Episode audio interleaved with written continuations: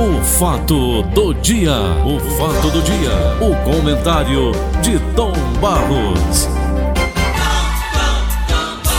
Bom dia, Paulinho. Bom dia, audiência do Brasil. Paulo Oliveira. Tom Barros, É muito parabéns. bom negócio 74 anos. É, rapaz, aqui um bem de ano já, né? Você também no Rádio Notícias Verdes Mares.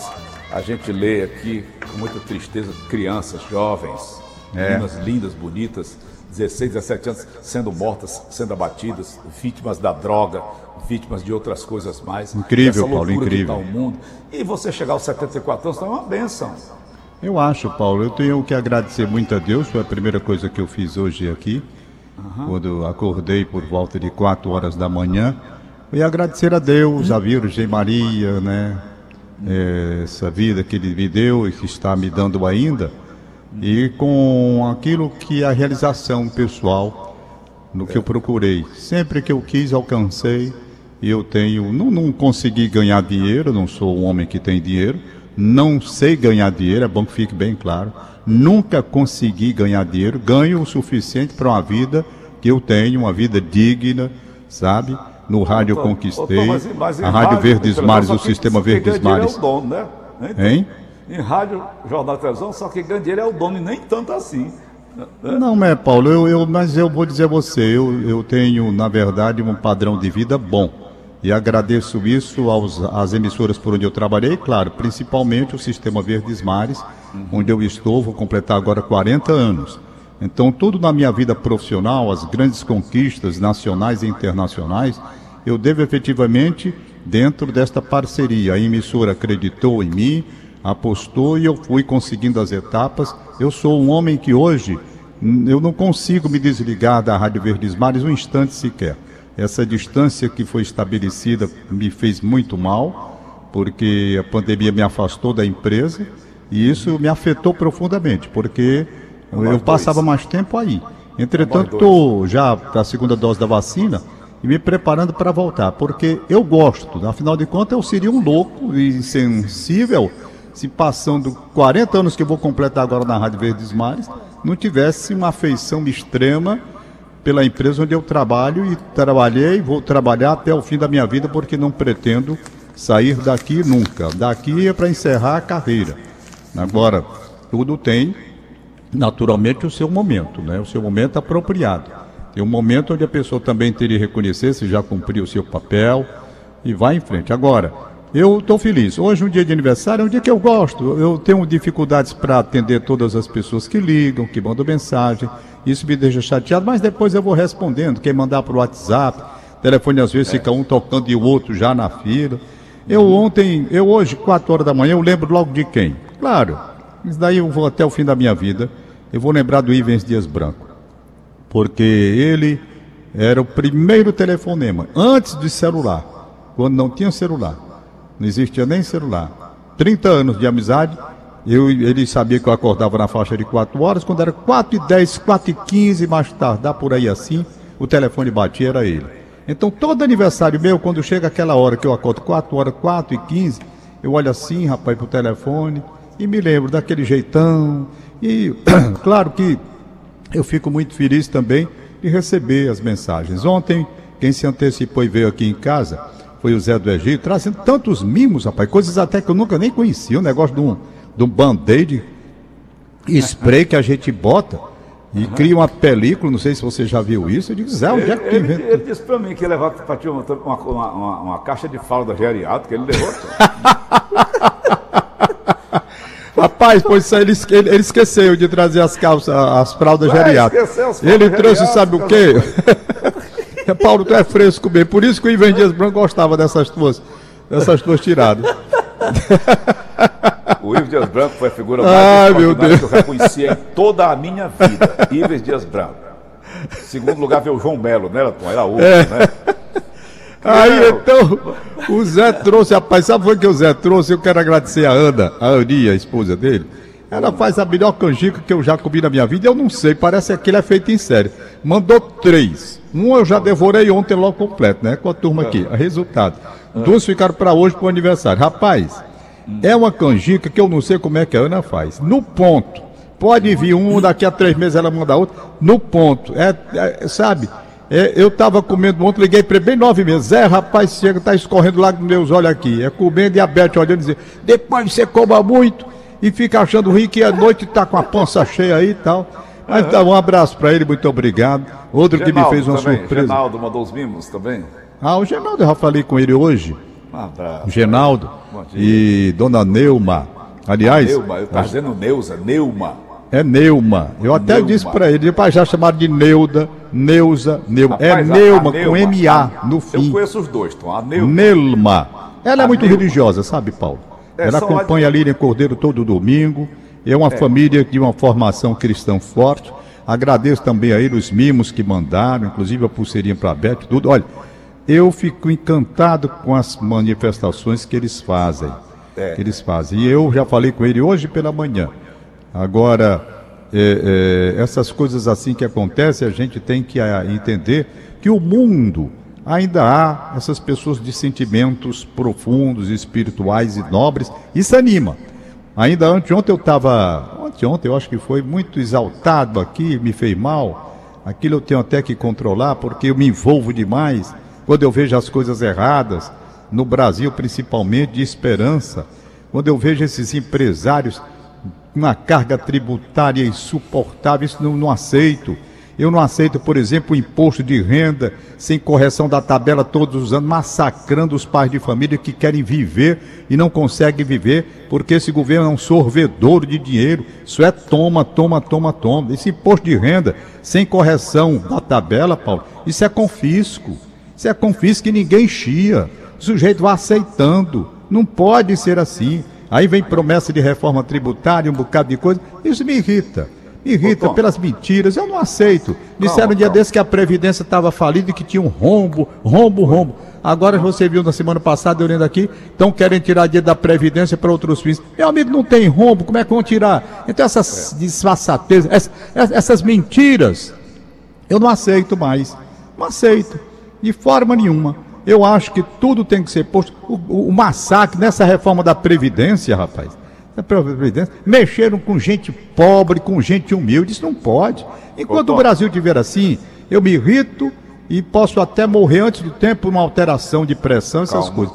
Mas eu não vou ficar calado, né, Paulo? Ô, ô Tom, não vou. A família está aqui, o meu, meu afilhado, Chico César, mandando um abraço para você. A família Lai parabeniza o querido amigo Tom Barros. Opa, okay? muito obrigado. É uma família, família muito querida também. Muito querida, muito nossa. Querida. Antiga, antiga. Antiga, a audiência nossa vai de longas datas, de longos anos. Quantos né? anos ouvindo a gente? Então, o assunto que eu, eu não ia trazer hoje, não, mas depois nós vamos falar sobre a paixão de Cristo, tá certo? Certo, Paulo. Então, é uma então, data tá muito importante. Aliás, ontem é. eu, graças a Deus, à noite aqui, acompanhei. Eu não gosto de acompanhar pela internet, não. Gosto hum. de estar na igreja. Hum. Mas acompanhei a ceia do Senhor, uma celebração muito bonita. E hoje eu vou acompanhar, se Deus quiser Tá às três horas da tarde, né? Agora há pouco, quando você fazia o noticiário, eu li essa matéria e depois eu recebi o telefone do Patrício dizendo, Paulinho, se você lê essa matéria aí, não condiz com a realidade. Qual foi a matéria, Tom? Presta atenção. Ah. A Câmara, o presidente da Câmara dos Deputados, Arthur Lira, deixou parlamentares irritados com sua articulação para acelerar a votação de projeto que permite a compra de vacinas pela iniciativa privada sem que doem doses ao SUS. Uma das surpresas polêmicas do projeto, apresentado pelo deputado Hildo Rocha, do MDB do Maranhão, é que prevê que as empresas poderão abater o valor gasto do imposto de renda. Você falou imposto. Ou seja, o recurso que elas vão desembolsar para furar a fila será pago por toda a sociedade, incluindo os mais pobres, diz aqui o, o projeto. E mais, elas poderão comprar imunizantes via importadoras para tentar acelerar a chegada ao Brasil, de acordo com a coluna Mônica Bergamo, da Folha de São Paulo. Essa jornalista é danada ela. O pagamento feito aos intermediários levará o preço dos imunizantes e também, segundo o deputado, poderá ser abatido do imposto de renda. É o camarote com dedução de imposto de renda, diz o deputado federal e ex-ministro da Saúde Alexandre Padilha, do PT de São Paulo, na época do Lula. Ele diz que quer perpetuar um fura-fila privado com recursos públicos. Nenhum país do mundo permitiu isso. Nem a rainha da Inglaterra se vacinou antes das pessoas que estavam antes dela na fila. Eu fui ver o projeto, Tom, e vi o empresário Luciano Hang. Eu, li, eu, eu vi a entrevista dele. Você viu aquela entrevista? Vi. Ele explicando o, o que, que eles querem. Os empresários querem comprar 10 milhões de vacinas e vacinar todos os seus empregados. Por exemplo, se tem mais, tem 20 mil empregados. Entrou nesse projeto. Compra-se a vacina, aplica-se a vacina em seus funcionários e abate aquela vacina no imposto de renda. Tom Barros já aparece logo do jeito para botar a catinga do projeto lindo desse, você não acha não? Rapaz, eu acho que toda iniciativa que vise a vacinar os brasileiros, toda iniciativa é para ser examinada com bons olhos, porque nós estamos vivendo ainda a incerteza e o pânico por falta de vacina. Se uma empresa privada se propõe a fazer uma despesa extra, extra, porque veja bem, vamos aqui colocar as questões. No momento de calamidade, de pandemia, quem é o que tem a obrigação de socorrer o povo brasileiro? Quem é? De quem é a obrigação? O governo. O governo. Não é? A União tem que vir de lá para cá. E isso quando acontece um terremoto, não sei o que, essas coisas assim. Aí vem uma pandemia dessa. Quem é que tem? A população tem condição? Não tem. O próprio país fica numa situação de dependência porque a crise econômica é decorrente do problema sanitário. Então ele tem que vir com aporte para poder comprar vacina. Ora, se o empresário está se propondo a agilizar a compra de vacina, não há que se colocar obstáculos em cima disso. Você estuda direitinho o projeto e vê. Ele quer um, um abatimento do imposto, um percentual pelo menos. Está correto. Por quê? Porque essa despesa que ele vai ter deveria ser despesa de quem? De quem? Do governo. Do Estado. Do Estado. Não é? Então, ele vai fazer a parte dele aqui, claro. Aquela história de fazer uma né, contribuição né, para o SUS. É essa, você pode fazer de dois caminhos. Você tem dois caminhos. Você pode, através de um batimento na, no, no imposto que vai pagar, imposto de renda, ou então você faz a doação para o SUS também. Por quê? Porque aí você está né, contribuindo. Eu vejo assim, o que há necessidade de agilizar, por quê? Porque o, a iniciativa do empresário tem um sentido importante, porque ele está vendo uma situação que talvez quem está resistindo com esse projeto não esteja vendo. O que é? Se o empresário consegue a vacina e vacina todos os seus funcionários, aquela empresa que está trabalhando com restrição, não está produzindo no ritmo que poderia produzir, volta a ter atividade plena. E a partir da atividade plena, está contribuindo para a economia voltar à normal, inclusive com relação a, a, ao, aos, ao que o governo arrecada com aquela atividade empresarial. Entendeu? É. Então eu acho que o empresário está mais do que certo. Eu vi a entrevista dele explicando tudo direitinho como que é. Agora aqui no Brasil sempre aparece o pessoal do contra, que parece que quer que quanto pior fique, melhor para ver o que, que dá lá na frente. Tem esse tipo de gente, não é? Só pode. Porque, rapaz, eu sou a favor de que todos tenham o direito de comprar essa vacina. Olha, outro detalhe, Paulo, importante eu vi na entrevista. Veja bem. Se os empresários, se os empresários compram a vacina aqui e vacinam, eles estão diminuindo também o tempo que vai ser gasto pelo governo para vacinar toda a população. Então a é. contribuição é muito grande. É, é muito grande. Não é? Tempo e dinheiro. Mas Aí o governo diz, não, mas eles vão querer um abatimento do imposto de renda, mas ele não ia gastar se não tivesse o abatimento. Ô, então, eu acho que a proposta é boa, a se funcionasse e rápido, porque nós estamos precisando de rapidez na vacinação.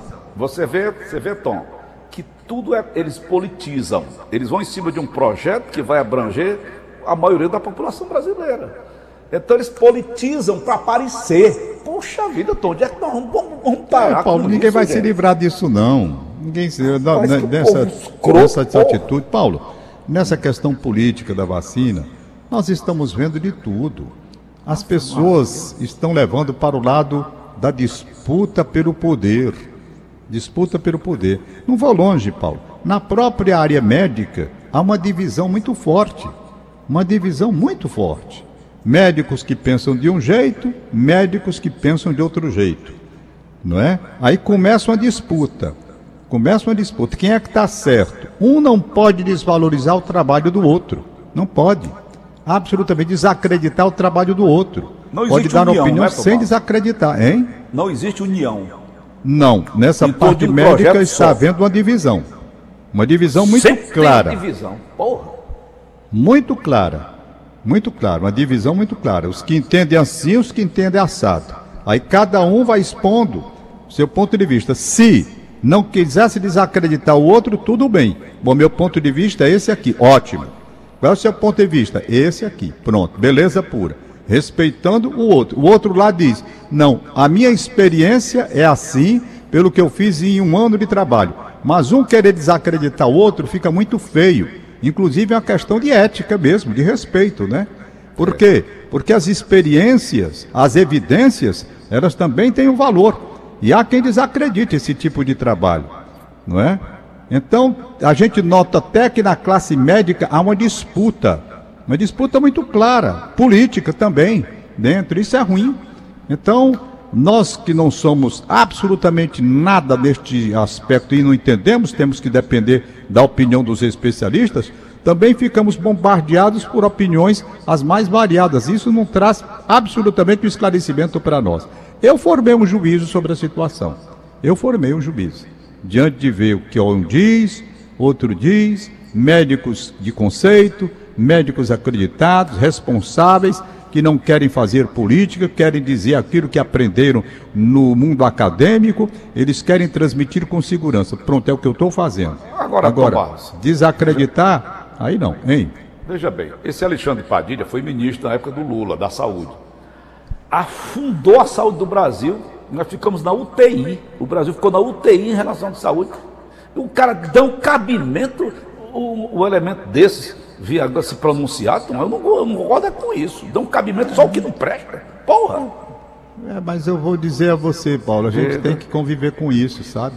Eu não sei. A questão mas... é você saber contestar. Hum. Não interessa se foi ministro ou deixou de ser ministro. Eu sempre digo aqui, eu tenho visto opiniões do Fernando Henrique Cardoso, eu tenho visto opiniões do Lula, da Dilma até que eu não escutei não, porque ela não falou faz tempo né? Os outros presidentes que já passaram, Coro de Mello, não sei quem tal, Zé Sarney. Quando esses camaradas vão falar, eu não dou mais nenhuma atenção. Por quê? Porque eles estiveram no poder. Estiveram no poder durante bom tempo. Quanto tempo Fernando Henrique comandou este país? Não é?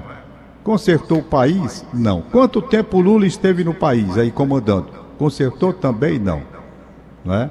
Então, depois eles vão ser os salvadores da pátria. Meu amigo, você já esteve aí durante tantos anos, com poder na mão, com tudo na mão. E o que é que você fez? O que é que você Sim. deixou? Qual foi o legado? Para estar tá agora opinando como se fosse. Por que, que não fez na época em que estava no comando do país? Não é? Zé Sarney comandou esse país durante quantos anos? Quantos anos? Eu não digo nem Coro de Mello que saiu antes, a Dilma também, ainda cumpriu o mandato, né? Com aquelas coisas dela, tudo. Mas eu não dou muito valor não, sabe? Quando o cara sai e fica dando pitaco no governo dos outros. Ora bolas, Fernando Henrique, vez por outra, dá um, um pitaco dele aí. Mas tu não tiveste no poder aí durante tanto tempo, rapaz. Fazendo um bocado de besteira também, não é? Ele agora está pedindo desculpa, né, Tô, ele? Hein? Ele agora anda pedindo desculpa dos erros que cometeu. Tom, e é? Eu nem vi, é, não. Vamos, vamos mudar um pouco de assunto. Hoje o vamos. dia é especial para nós, católicos apostólicos romanos. Eu sou católico de nascença, minha mãe extremamente religiosa. Essas épocas ela não deixava de levar os filhos, oito filhos. Vestia a gente com as roupinhas que ela mesma fazia, comprava os tecidozinhos baratos e botava roupinha na gente, levava, levava-nos para a igreja. Aquela igrejinha que você esteve lá na missa de sétimo dia do meu pai, a igrejinha de São José. Então, Tomás, o dia para mim ficou muito significativo. Sexta-feira Santa, muito significativo. Eu te pergunto, então, nos dias de hoje, vamos voltar lá ao tempo de, de, de Pilatos, Pôncio Pilatos, governador da Judéia, indicado pelo, pelo imperador Augusto César. Então, naquela época, os sacerdotes ficaram apavorados com Jesus, o movimento que ele vinha fazendo. Agora o quê? O que, que eles pensavam mais era em dinheiro. O Caifás pagou lá embaixo, está no filme lá do Mel Gibson pessoas estrategicamente colocadas lá no meio da multidão para libertar Barrabás. Então, Tom, a minha pergunta para os dias de hoje: aquilo ali foi corrupção? Com a palavra. Tom Barros. Diga, Paulinho. Eu vi um corte aqui, Paulinho. Repete aí. Naquela época, Caifás pagou estrategicamente pessoas lá embaixo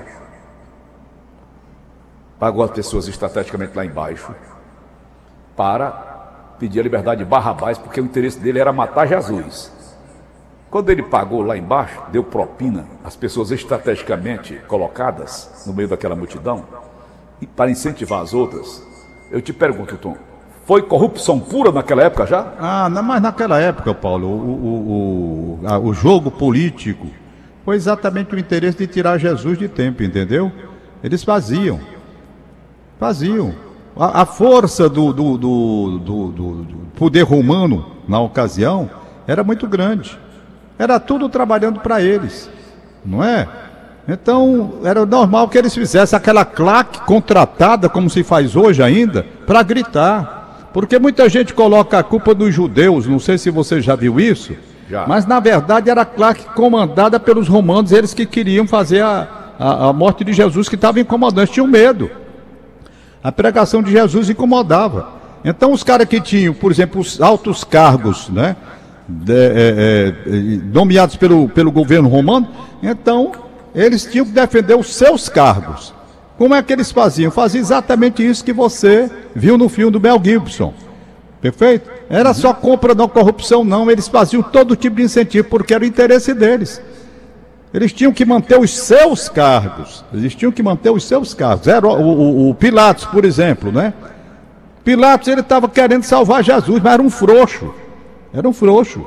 Ele estava arranjando toda maneira, se escorregando, mas não conseguia. Por quê? Porque por trás, os homens interessados do, em, em, cumprir o que os romanos queriam, eles faziam a claque. E aí pronto, ele se viu numa situação muito difícil, extremamente difícil.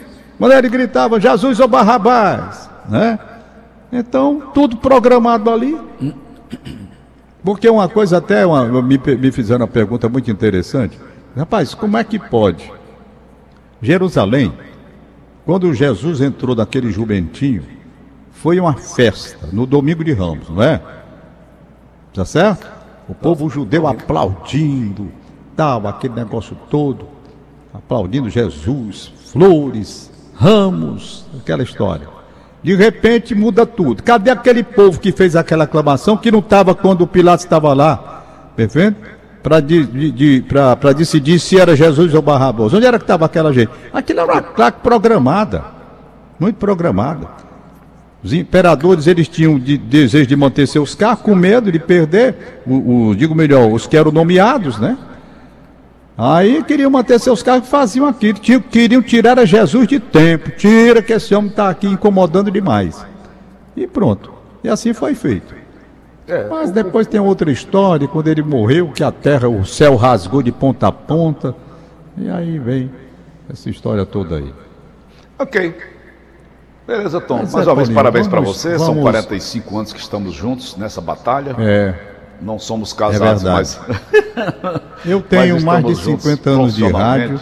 Então. Eu, tenho, eu entrei em 65 oficialmente com carteira assinada, é só contar de 65 para cá Pede aí o Bonfim, que no instante diz, é 50 e tantos anos, né? 53, será 54. E na é. Rádio Verdes Mares, Isso. eu entrei em 81, uhum. devo uhum. estar completando agora aí os 40 anos, né? Eu acho que é em junho, se não me falha a memória, uhum. 40 anos. E, na verdade, uma vida a muito A, a Rádio Verdes Mares, para mim, foi a minha grande mega cena. É, rapaz, quando eu fui para a Rádio Verdes Mares, eu trabalhava na Rede Tupi de televisão. E o doutor Edilmar Norões, na época, né, era o, o diretor e superintendente, o Mansueto Barbosa. Então, o Mansueto Barbosa conversou comigo. Eu ainda passei um ano e meio trabalhando nas duas emissoras. Eu trabalhava com o doutor Manelito, na Rede Tupi, e trabalhava na Rádio Verdes Mares. Então, um ano e meio depois, dois anos, aí não, aí a Verdes Mares me chamou, o próprio Mansueto disse, rapaz, não está dando certo mais você continuar como está trabalhando nessas duas empresas, não. Aí eu conversei com o doutor Manolito, o próprio Mansueto também conversou, nós entramos num acordo e eu saí da Rede Tupi e fiquei definitivo na, na Rádio Verdes Mares. Entendeu? Então, é uma emissora que eu tenho assim uma gratidão muito grande, porque toda a minha vida, principalmente os grandes, as grandes coberturas internacionais, tudo foi aqui na Rádio Verdes Mares, né? Tudo, tudo, tudo. Eu vi todas essas transformações da emissora, todas, conheço as gerações que passaram, os que estão aqui. Então, uma vida dentro de uma empresa e eu sou muito grato a Deus e à Rádio Verdes Mares, o Sistema Verdes Mares como um todo, porque eu entrei pela rádio, primeiramente. Depois eu fui para a televisão. Na televisão passei muitos anos lá. Só de Nordeste Rural eu passei 18 anos apresentando o Nordeste Rural. Apresentei o Bom Dia Ceará durante uns tempos, uns dois anos mais ou menos. Fui entrevistador também, por aí vai. Aí depois, em 91, eu fui para o Jornal Diário do Nordeste. Aí passei a ter essa integração. A equipe fundadora da TV Diário. Eu estava presente, inclusive com o próprio Mansueto. Então, rapaz, a gente passa uma vida e olha para aquilo, você tem um apego sentimental muito grande, porque é uma fusão de imagens, como eu consigo dizer. Você não consegue dissociar mais, né? A própria minha voz do Sistema Verdes Mares, eu não consigo também dissociar essa vida de 40 anos que eu vou fazer agora dentro da mesma empresa. Então é uma coisa muito séria. Um dia desses dizem para mim: empresa não tem coração. Empresa não tem coração. Eu digo, mas nós temos. Nós temos. Nós que fazemos a empresa temos coração. Nós temos coração, sim. A empresa, ente jurídico, não tem. Mas nós que fazemos a empresa, nós colaboradores, nós diretores, nós proprietários, nós temos coração. Eu entendo o que, que essa frase quer dizer. Quer dizer o mercado. Quando você não está mais correspondendo, a empresa manda embora. É assim. Eu já penso um pouco diferente, sabe? Eu penso um pouco diferente. Eu acho que a empresa tem coração. Quem não tem coração, talvez, sejam os homens. Os homens. E aí sim, eu vi, por exemplo, como mandaram para fora da Rádio Globo o Jorge Cury, e o Jorge Cury pegou, gravou a maneira como, numa transmissão de futebol direto do Maracanã, jogo Vasco da Gama e Botafogo, ele disse como a coisa aconteceu. Ele disse e contou o nome das pessoas. Aí eu digo, era a empresa ou os homens? Não. Quem botou o Jorge Cury na maior injustiça que eu já vi com relação ao locutor não foi a empresa Globo, não. Foram os diretores da época. Da época, sem coração e sem respeito. Então a empresa não tem coração porque é ente jurídico. É ente jurídico, não é? Mas o coração da empresa às vezes vem da maldade do coração de diretores e às vezes dos proprietários. Quer dizer, difere uma coisa da outra. Quando querem dizer empresa não tem coração, mas os homens têm coração. Os homens têm coração. E tá aí o Jorge Cury, está gravado. Quem quiser pode pegar no YouTube aí que ele diz tudinho. Então foi a empresa? Não foi. Não foi a empresa. Foram dois diretores, dois diretores que fizeram aquilo com o Jorge Cury, um dos maiores nomes da imprensa brasileira em todos os tempos. Um dos maiores narradores de futebol que eu conheci na minha vida. Tá entendendo? Então essa coisa é assim que funciona. Então, terminando, empresa não tem coração? Sim. Mas quem faz a empresa tem coração. Proprietário tem coração, diretores têm coração, funcionários e colaboradores têm coração. É preciso saber, porém, que coração é esse? Se é um coração voltado para o respeito ou não. Se é um coração voltado para a solidariedade ou não. Se é um coração afeito apenas aos ganhos financeiros, àquilo que se que representa ou não. Então, Simplesmente a gente tem que pensar assim. Mas vamos embora, já são 8 horas e 2 minutos. Eu quero de coração agradecer a todas as manifestações. Tentarei responder aqui na medida do possível, os telefonemas, WhatsApp, tudo, porque eu também tenho que escrever, tenho que trabalhar daqui a pouco no Gleudson Rosa, o programa da televisão às 11h15, o jornal que eu tenho que trabalhar na parte da tarde. Às vezes fica difícil, né? Eu não posso parar assim. Mas na medida do possível eu fico feliz. Muito obrigado pelo carinho, pela alegria. Já hoje não vai ter festa aqui na minha casa, em respeito ao coronavírus. Vitor Randor, meu filho, já ligou. Pai, vou só passar por aí rapidamente. A Maria, a, a Gianine também já passou aqui dizendo que, de, perdão, telefonou dizendo que vai dar uma passada por aqui, mas não vai nem entrar. O Marcel, meu filho, também. Então, os que estão aqui comigo já, os de dentro de casa, aqui vão continuar, né? Mas não pode ter festa, ninguém vai correr o risco. Afinal de contas, Paulinho, o velhinho tá com 74, cara. É um negócio de risco. Liberando os aniversariantes de hoje. E o coração, e... Tom, eu, eu, só quero dizer o seguinte. Você falou agora do Jorge Cury aí, na época. Era o Jorge Cury? Jorge Cury foi injustiçado, sacaneado. Ele diz, né? ele diz no, quando ele fala, fui atocaiado pelos diretores fulano e fulano. Ele dá os nomes. Mas, então não foi a empresa Globo que o, fez isso com o, ele. Tom, o grande problema, você mais do que eu sabe disso, é a inveja. O cara não cresce, o cara vê o outro crescendo, subindo, aparecendo, essa coisa toda. Agora, falou em coração, só me lembrei do, do grande poema na voz do Falcão, O Coração de Frango, né? é muito bom, rapaz, o Falcão. Um espetado como é? Frango, hein? É, espetado. Tem um negócio que ele diz aí, rapaz. O espeto. Espetado Bota aí um pedacinho aí. Bota aí, Augusto. Coração de frango do Falcão. Falcão. É muito bom, rapaz. Não dá. Eu passei o dia inteiro trabalhando, esperando a hora de te encontrar. Te encontrar no churrasquinho da esquina pra gente jantar. Mas quando eu me aproximei da barraquinha, vi que outro segurava a tua mão. E o ciúme que atravessou meu peito me deu a sensação de? De um coração de frango perfurado pelo espeto do ciúme. Ei! Doutor Maírton, um abraço, é juiz de direito, né, Tom? É muito bom, rapaz. Itamar Cabral da Costa Júnior, parabéns para ele que está aniversariando hoje também. O Azilmar, aqui na rua Costa Souza, bem pertinho de mim. Zilmar, um beijo, parabéns. A Dona Yolanda, Dona Yolanda da Igreja dos Remédios, também na Costa Souza, aniversariando, um abraço. Jornalista, hein? Certo. Dona é, José Nicolau Paulo Oliveira, aniversariando hoje. O Tony, Tony Nunes. Ah. Coração de vidro. É, coração. Tem, tem um coração de papel também do menino, né? Sérgio Reis. Sérgio Reis. Tem coração pois de todo é. jeito, Tomás. É. Vamos. Foi bem. Então deixa. Ah, oh, rapaz, hoje me deu saudade, sabe de é quem? Longo, né, hein? O cardápio de coração é longo. É, rapaz. Agora, eu, eu, eu, Paulo. Eu me deu saudade agora do Calvino da UAB, rapaz, que ele aniversariava no dia 2 de abril. Oh. E todo 2 de abril ele passava aí na portaria da rádio com um vídeo para mim, é. sabe? Cal, grande Calvino, saudosa memória. Um abraço para a família dele. Estão dizendo aqui pelo interna que tem aniversariantes no, no WhatsApp da Verdinha. Hum. Deixa eu ver aqui. Vai. ver aqui, cadê Verdinha? Estou atrasando hoje.